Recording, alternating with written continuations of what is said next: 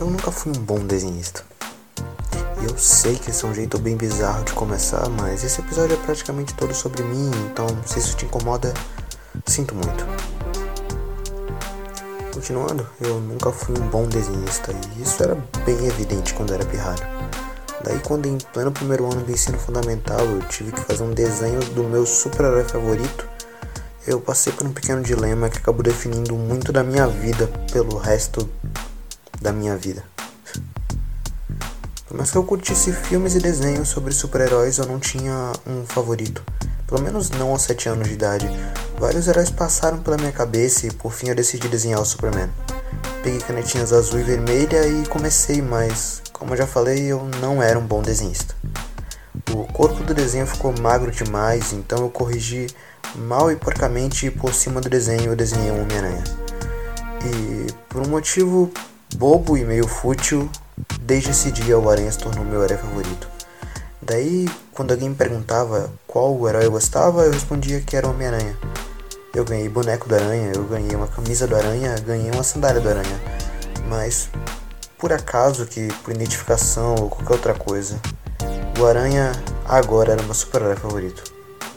Até que um dia minha mãe tava na página inicial do Yahoo e eu não sei se alguém aqui ainda usa o Yahoo, mas quando você entra nele, ele te mostra algo muito parecido com o Explorar do Twitter, com um resumo dos assuntos que estão sendo falados na rede mundial de computadores, e por muito tempo essa foi a maior fonte de informações da minha mãe.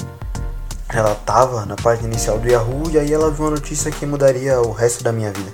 O Homem-Aranha agora era preto. Um título um tanto sensacionalista para contar como no universo alternativo, e em 2011 eu não fazia ideia do que diabos era o universo Ultimate, o Homem-Aranha vigente, Peter Parker, morreu, dando lugar a um garoto preto. Foi meu primeiro contato com o personagem do Miles Morales, mas aquilo agora era tudo. O Homem-Aranha era preto.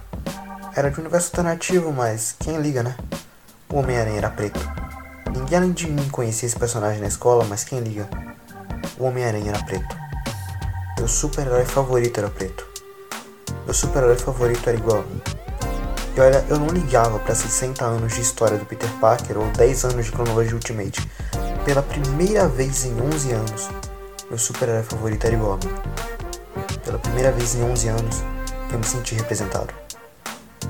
Fala aí. Aqui é JLD Carmo e vamos falar um pouco sobre representatividade. Olha, a representatividade não são minorias querendo roubar o espaço do homem hétero branco, alto e magro. Representatividade são todos aqueles que não são homens héteros brancos, altos e magros, buscando um espaço que é deles por direito. E se você acha isso desnecessário, faz um exercício mental. Pensa na pasta de dente que você usa. Pensa no último comercial que você viu dela. Agora pense em quantas pessoas nesse comercial são brancas e quantas não. Repita o mesmo para o seu shampoo, para o seu relógio, enxaguante bucal e afins. A verdade é que se uma marca não se sente obrigada a dizer que seu produto é para pretos, ela não vai dizer. O preto está muito acostumado a se projetar em um branco. Então quando alguém, sabe-se lá quem, teve a ideia de mudar uma princesa de um desenho animado de um reino fictício de sereias para uma princesa preta, as pessoas decidiram surtar. Ninguém pensa na menina de 8 anos cuja única princesa que ela pode se vestir é aquela que virava um sapo.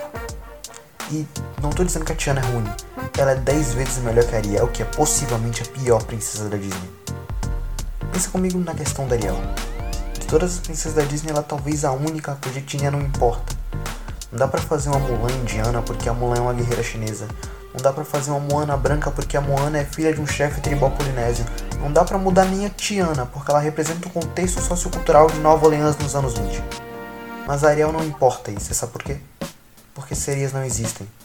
Ah, mas é um conto dinamarquês. Bom, se você for na Dinamarca e me trouxer uma princesa seria branca, aí o seu argumento vale de alguma coisa. Não, não pode existir um Pantera Negra branco, mas pode existir um Homem-Aranha negro, uma Miss Marvel muçulmana ou uma Thor mulher. Um mundo diverso. E a arte tá ficando diversa também. Não podemos lutar contra isso e nem precisamos. É natural, é real, é necessário. Quer você queira ou não. Aqui foi JL de Carmo, o deck. Eu sou um garoto preto. Eu sou representado.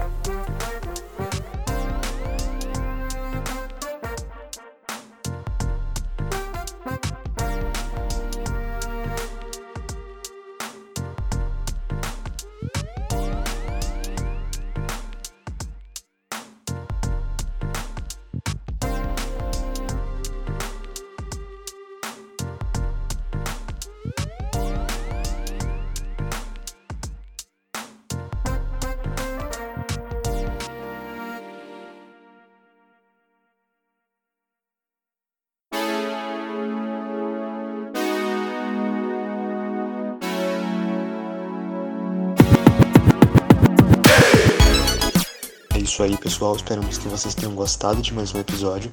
Lembrando que vocês podem nos seguir no Twitter, que é o twitter.com.br podcastpiada, e também que vocês podem nos ouvir pelo Anchor, Google Podcasts, Spotify, Breaker, Radio Public ou pelo YouTube, onde for melhor para vocês. Falou?